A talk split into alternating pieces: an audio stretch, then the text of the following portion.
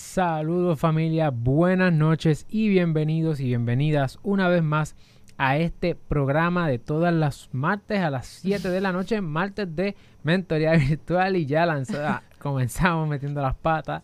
Este, pero estamos aquí bien motivados y bien motivada por poder eh, compartir contigo en esta noche.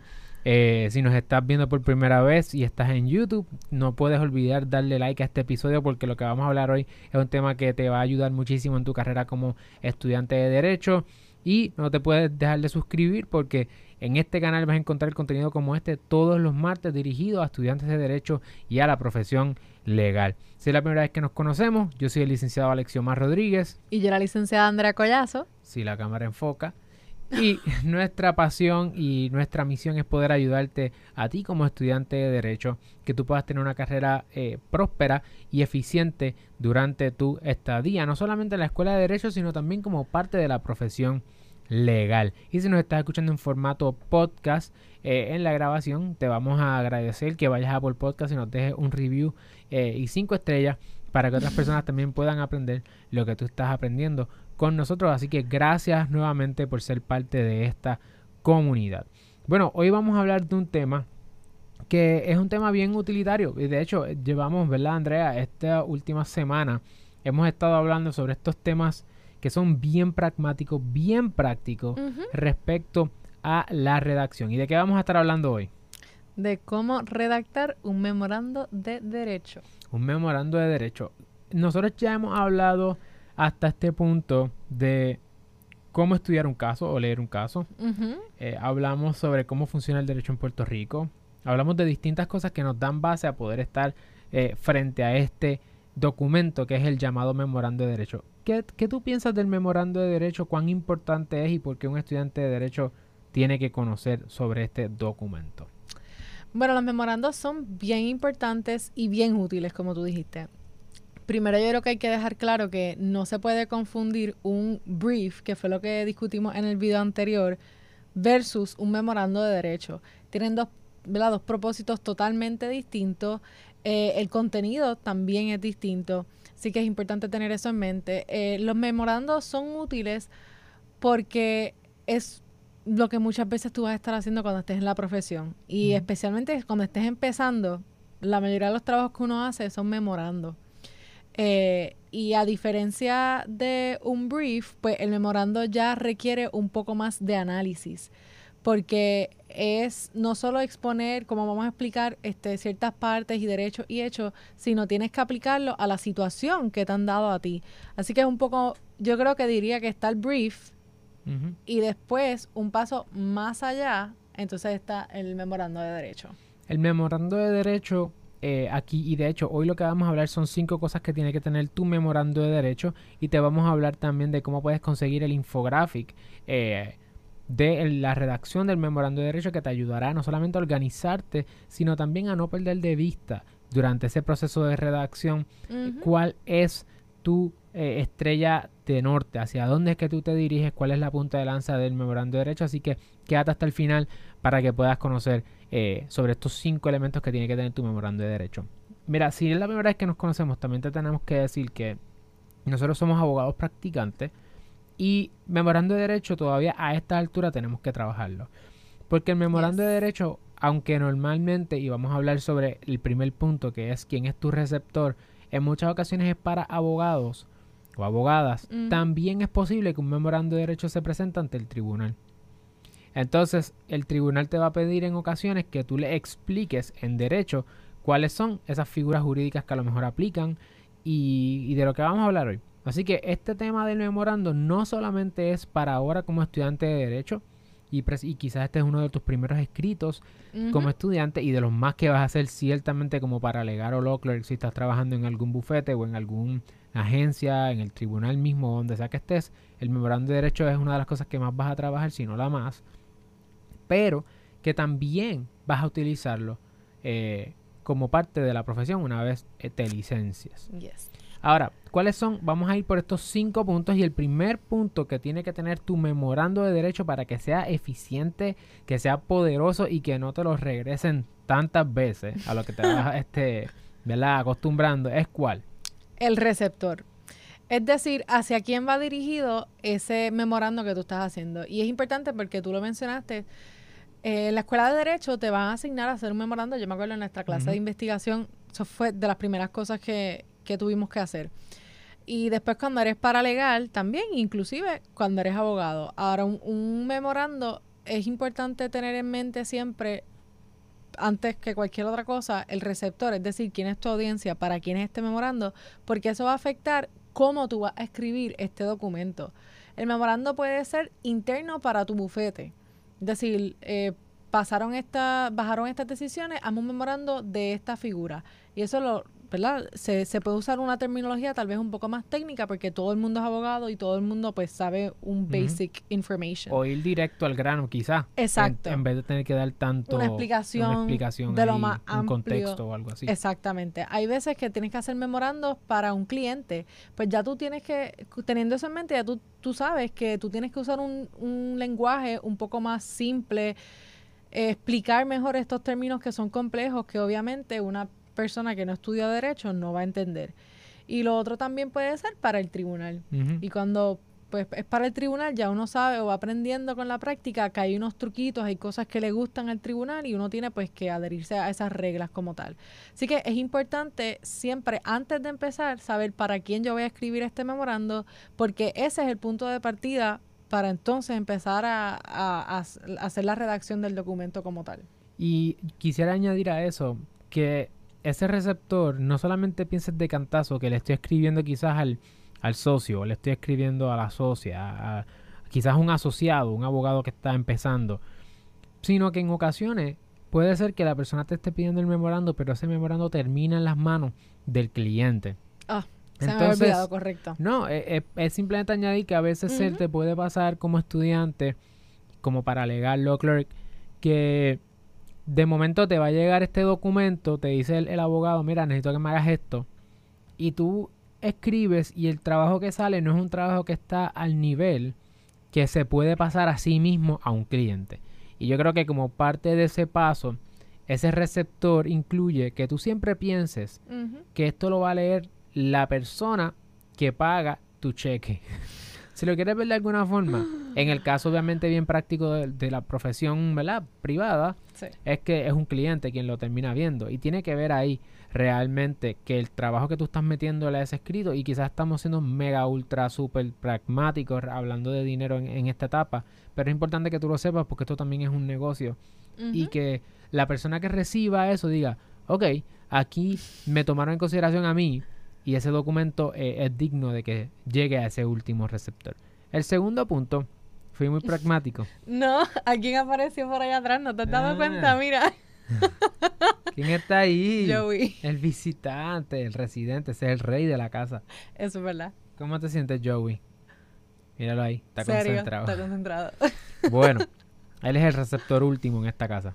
Así que, número dos, el asunto. So, el primer elemento es el receptor a quien le estás escribiendo y el segundo elemento es el asunto. Y de hecho, esto va literalmente así mismo como se va viendo en el documento que es el memorando. Asunto, ¿qué tú quieres decir con asunto? Asunto es básicamente el issue que se va a estar discutiendo en este memorando.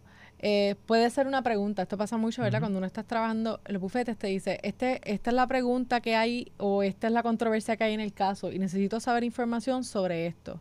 Ese es el asunto que tú vas a atender y es importante tú delinearlo porque tú vas a saber de qué es el memorando que estás haciendo y probablemente tu jefe que te manda a hacerlo también, pero si llega al cliente, el cliente va a decir, ok, pero como tú dijiste, hay que ser práctico. Esto, ok, esto es para mí, pero ¿de qué estamos, de qué trata esto? Y es básicamente tratar de ir al grano lo más pronto posible, decir, este memorando es trata de discutir este asunto o de resolver esta cosa o qué decidió este caso o esa figura, lo que sea. Pero es el issue. Ese issue, ese issue, esa pregunta que tú vas a contestar, tienes que tenerla bien claro. Eh, quisiera añadir que si tú no tienes eso claro, vas a estar como el caculo, dando, cantazo, vas a dar vuelta, vas a estar divagando, vas a ir por todas las esquinas eh, y no vas a dar en el punto preciso. Cuando un abogado o un profesor, en el caso de la escuela, eh, te pide un memorando de derecho y tienes esa pregunta específica, tienes que atender esa pregunta específica. No, no, no trates de contestar preguntas que no se te han hecho si es que el abogado claramente te dice, ¿verdad? Porque a veces que hay una pregunta que no se sabe que es que hay otra pregunta que hay que contestar.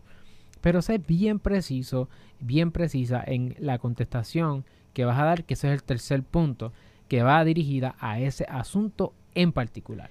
Y quería añadir que, o sea, a veces nosotros tratamos de hacer las cosas tan finas o tratamos de, ¿verdad?, elaborarlo. Y es bien sencillo. Es tú literalmente escribir este memorando, busca contestar tal pregunta. Y that's it.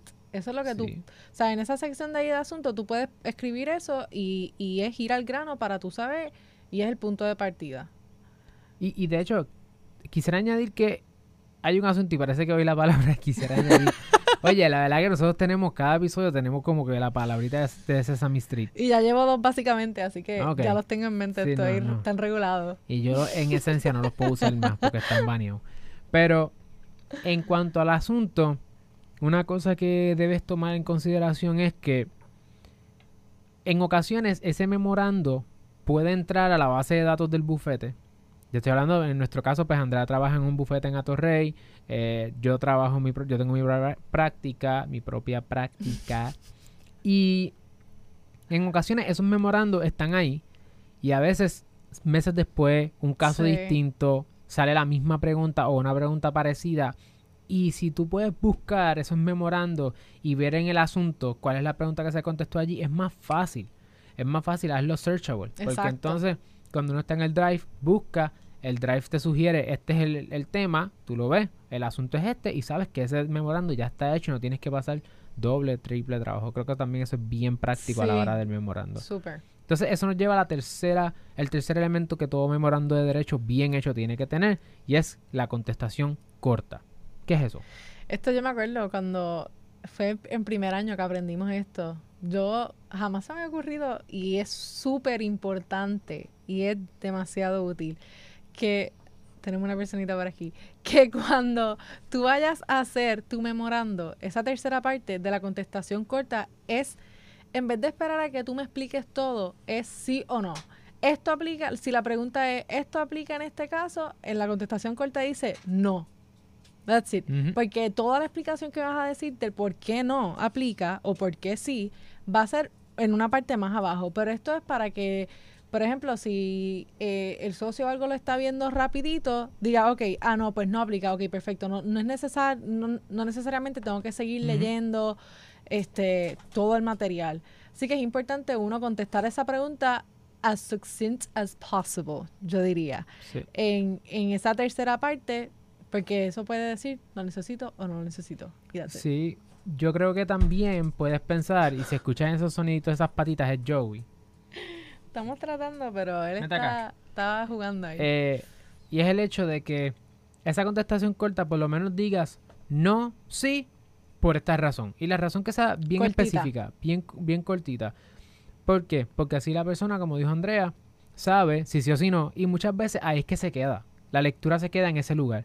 No porque en este caso se resolvió que no procede baba. O no porque no se cumplen X, Y, Z elementos. Ya está. Porque hasta ahí tu cliente, tu abogado, el profesor quiere saber que tú llegaste a la contestación. Pero, pero, eso, eso no es lo que te hace más o menos abogado o abogada. De hecho, cuando uno se enfrenta a una reválida, eso no vale nada, un punto. Así que ese punto, aunque sí la contestación es corta, es bien importante tú tenerla en el memorando. Y es práctico para el day to day. Exacto, y es práctico mm. para el day to day. Y esto está mm. como medio loco. Ajá, hoy. Eh, esto es lo último que tú vas a poner en el memorando. Es lo último, porque eso tú no puedes llegar a esa conclusión hasta el final. Lo que pasa es que tú lo adelantas ahí, en, la, en esa sección de la contestación corta. El próximo paso es entonces hacer lo que más tiempo te va a tomar y es el análisis de derecho. Mira quién está aquí. escuchen eso, escuchen eso. Joey. Eh, Joey está escuchando. Joey, di algo. Disculpen esta breve interrupción. No, estamos en un anuncio. Joey, dile algo ahí. Él es un hombre de pocas palabras, podemos decir. es un French Bulldog para los que nos están escuchando en podcast. Ay, ¿verdad? Y ellos hacen el snort ese como lechones. Suenan como lechones all the time. Así que, cuatro análisis. El análisis aquí es lo que yo creo que es lo más... No creo, es lo más importante. es el meollo de esto. Y es lo que, exacto, tells you apart. Esto es lo que te hace abogado. Esto es lo que te hace un profesional del derecho. Exacto.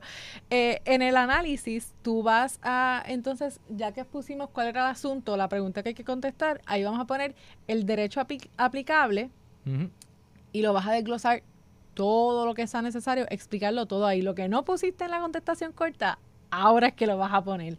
Porque eso es cuando tú necesitas recurrir, pero ¿y por qué no? O por qué sí, para tú poder argumentar tu caso, ahí es donde va a estar la información. Así que es importante uno poder ser lo más detallado, ¿verdad? Después que sea relevante con la pregunta que estás contestando. Eh, lo más detallado posible de la explicación de por qué sí, por qué no, todos los casos, no solo exponer la, la doctrina o la figura jurídica, sino los casos. Los casos son sumamente importantes. Eh, busca casos que estén vigentes, que sean lo más reciente posible. Siempre busca el leading case, explícalo. Si sí o si no, uno también después va a aprender a distinguir los casos de por qué en esta ocasión no o por qué en esta ocasión sí. Así que ahí yo creo que donde tú te esmeras, tú te botas, como uno dice, en esa parte de, del análisis. El análisis también te va a dar te va a salvar eh, el booty. este, ¿Por qué? Porque en, en, el análisis es donde tú puedes decir, tú puedes entrar en esas profundidades, ¿verdad? Que sean relevantes, que, que vayan a la contestación corta, como ya Andrea dijo, que vayan al asunto. Pero ese análisis también te salva el booty, como decimos, porque en el análisis es donde tú puedes decir, ojo, eh, tienen que estar estos requisitos. Exacto. Tienen que estar estos elementos. Tiene, eh, esto se interpreta de esta manera, los tribunales han dicho esto, los tribunales han dicho otra cosa, es posible argumentar hacia este lado, es posible argumentar hacia el otro. Ahí es donde tú te curas en salud, como se dice por ahí. Sí. Y ese es el momento donde tú dices, ¿verdad? Tú haces todos los llamados caveats. Caveats, C-A-V-E-A-T-S, es ese ojo, ese cuidado, eh, ¿verdad? Déjame hacer un disclosure aquí, no estoy diciendo, esa contestación corta que te di es un sí, pero esa es la contestación corta. Todos los depende están en el análisis. Exacto. Y de esa forma, pues en muchas ocasiones tú vas a ver memorandos que salen a los clientes eventualmente, que vamos a hablar de eso en un próximo episodio, de las cartas al cliente. En, en ese tipo de documento, tú le dices al cliente, y en este caso al abogado, todo lo que te estoy diciendo aquí es a base de esto es a base de estos elementos que tú me diste. Por, eso es que tú vas a incluir quizás unos elementos adicionales en tu análisis, porque si el abogado o el profesor o quien sea te cambia un poco los muñequitos, la historia, tú tienes el análisis hecho y ahora tú puedes llegar a esa próxima conclusión sin tener que pasar el trabajo completo. Por eso te digo, la contestación corta, déjala para lo último. Último, otra vez, digo último, ¿por qué? No se suponía que los, los boricuas dijéramos con L todo. Último. Lo último.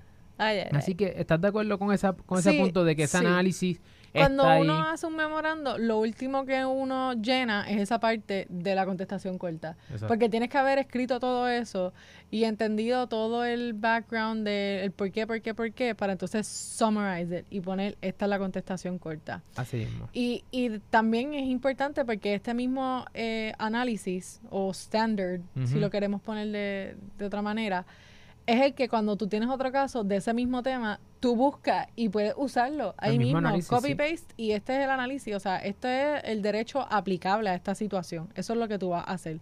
Y tienes que ser detallado suficiente porque a veces te dice, ah, por ejemplo, un cliente, ah, yo quiero hacer esto. Y te mandan a hacer un, ah, hazme un memorando sobre montar un hospital, qué sé yo.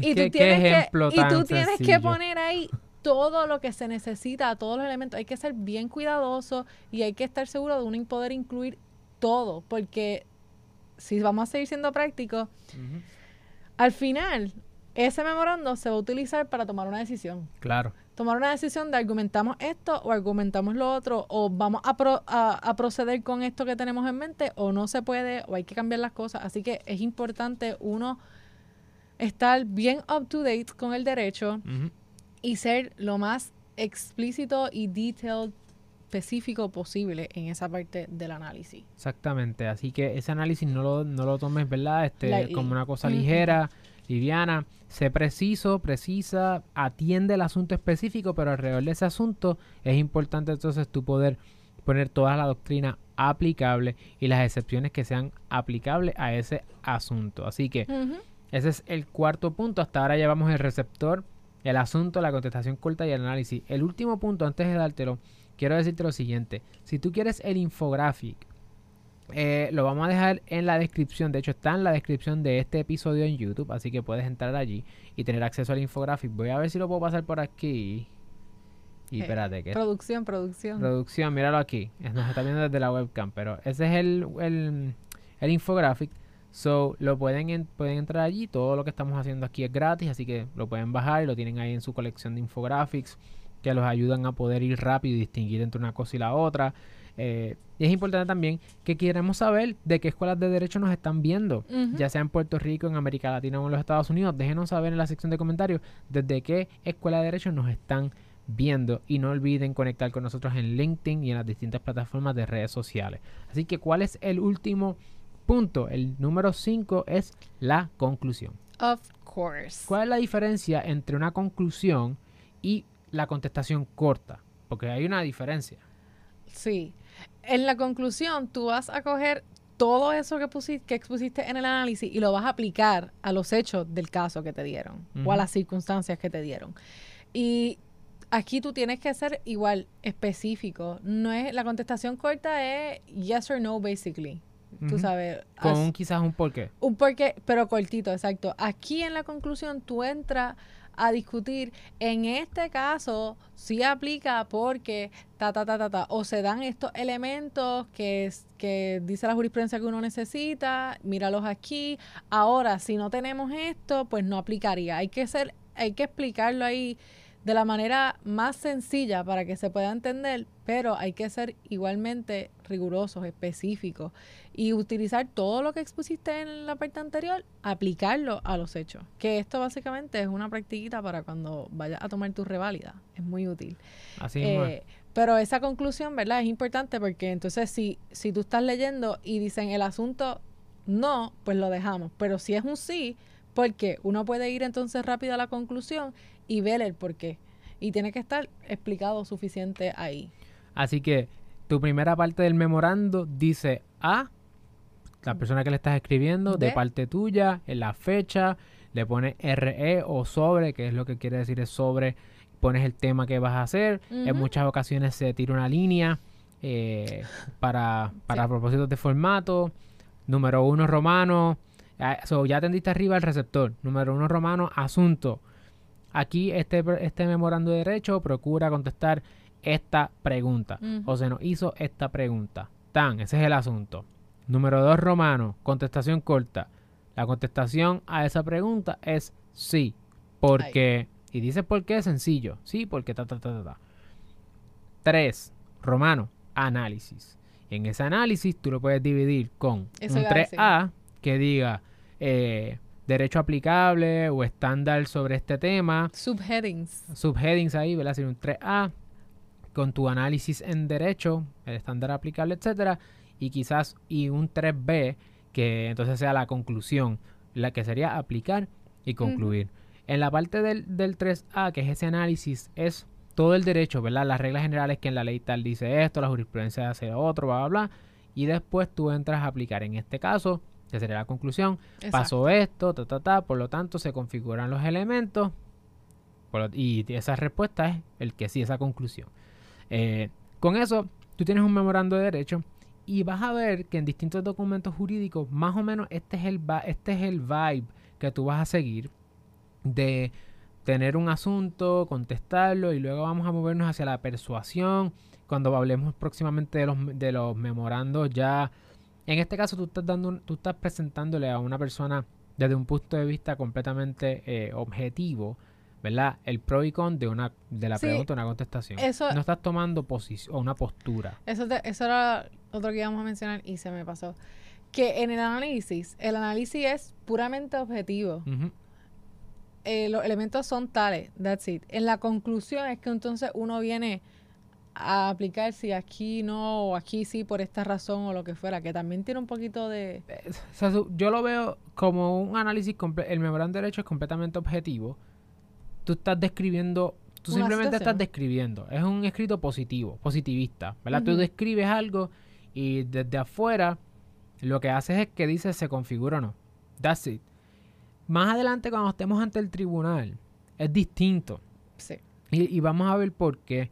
Eh, al interior, en una relación entre un abogado y su paralegal, o entre un estudiante de derecho y la escuela, se- lo que se quiere hacer, o, o mi entendido es que lo que se quiere evaluar es la capacidad que tiene el estudiante, o el paralegal, el law clerk, de tomar un- una pregunta en puro derecho y estudiarla. Una pregunta en puro derecho. Por eso es que los memorandos de derecho pueden ser artículos de revista fácilmente. Eh, blogs y columnas. Porque está siendo más positivista diciendo esto es lo que es. Cuando nos movemos hacia los escritos al tribunal, y eso es algo que a uno se le hace difícil como estudiante cuando hace la transición hacia la práctica de la abogacía per se, es que uno deja de escribir de esa forma y uno comienza a escribir más A convencer. a convencer. Ya, ya estás más persuasivo, ya tú no estás contestando. Esta es la pregunta a contestar aquí. Y voy a ver, genuinamente, en el memorando tú quieres ver. No, no estás tomando una postura. A menos que el abogado te mande, ¿verdad? Pero cuando uno está como abogado, tú tienes una agenda. And that's okay. La agenda es la del cliente. Y, tú vas, y la contestación, esta es la contestación, es decir, la- y tú vas a decir sí. O sea, tu respuesta es que sí o que no. Y vas a tratar de ver cómo tú puedes argumentar your way dentro de los bounds, de los boundaries of the law, de lo ético, ¿verdad? Pero tú tienes que adelantar esa, esa, esa agenda de tu cliente y va a ser distinto. No le vas a citar los casos. Y eso lo vamos a hablar después, anyway, pero no le vas a citar los casos a la otra parte, no le vas a hacer el trabajo. Eso es algo ahí que, que a mí se me hizo bien difícil entender cuando hice la transición a la práctica. ¿A ti te pasó lo mismo o tú estabas ya? Tú eres bastante No, no, sí, lo que, lo que quise decir era que... persuasiva. Persuadora. Persuasiva. Eh, sí, o sea, lo que, Esa- lo que quise- así se llama la amiga de la, la hermana de... Ay, no, es un chiste malo. ¿Cómo se llama? ¿Cómo se llama? La, la si Dora estudiara Derecho. La persuadora. ¿No? wow, No, gente. ya, ya me voy, ya. Ya hora de dormir. Yo creo que él está. Se levantó temprano. He's gone. No, pero lo que quería decir era que sí, eh, los memorandos de derecho suelen ser objetivos. Tú expones el derecho y más en la parte de del, del- Análisis. del análisis. Decían la conclusión em, que se hace un poquito persuasivo después cuando uno entonces va. ¿verdad? Uno tiene que argumentar o va a presentarlo frente a un tribunal o si no está muy claro porque no hay decisiones o algo, pues entonces ahí en esa parte de esa conclusión es donde se podría tornar un poco de menos objetivo porque dice, ah, estos son los elementos, aquí tenemos esto, así que se podría decir que sí, si es que no, no está muy claro, se podría decir que no. Mm. Pero definitivamente, eso es lo que me quise. Ok, ¿Se, se yo- explicó? Sí, o sea, yo lo sigo viendo objetivo. Lo que pasa es que tienes unos elementos y los vas a poner en la fórmula a ver cómo salen. Exacto. Pero, no, no estás asumiendo una postura desde antes. No, no, no, no, no, definitivo. Tú aplicas y, y ves si sí o si no. Digo cuando esas partes que están medio shady. Pero sí, es un documento que básicamente expones el derecho. Eh, Exponer. eso, eso es lo que hay. Expone, se aplica sí o no. And that's it. Súper, yo creo que esa es la mejor forma. Un memorando de derecho, exponer el derecho. Perfecto. Bueno, pues ya estamos con esa familia. Hoy hemos terminado. Ay, fue un poquito. Este fue un medio loquillo hoy. Pero ya sabes, si estás empezando la escuela de Derecho, si estás motivado, si estás motivada, asegúrate de suscribirte a nuestro canal que todos los martes estamos eh, compartiendo contenido con ustedes y queremos saber, por favor, no solamente desde qué escuela de Derecho nos están viendo eh, y son- o sintonizando por podcast, sino también qué otras preguntas tienen. ¿Qué otras Sí. preguntas tienen? Déjenoslas saber en los comentarios, conecten con nosotros sin miedo. Sugerencias eh, están más que bienvenidas también. Súper para nosotros poder seguir mejorando. Eh, y, y gracias. Aquí saludos a Alexander, que está conectado. Así que gracias familia. Eh, nos vemos entonces el martes que viene, a la misma hora, en el mismo lugar, 7 de la noche, martes de mentoría virtual. El licenciado Alexion Rodríguez. Y la licenciada Andrea Collazo. Seguimos familia. Nos vemos. Gracias.